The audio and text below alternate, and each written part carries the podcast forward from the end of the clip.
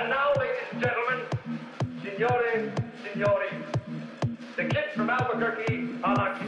I don't know how to say kids' in Italian. But anyway, Miss Benfica, bow, bow, bow.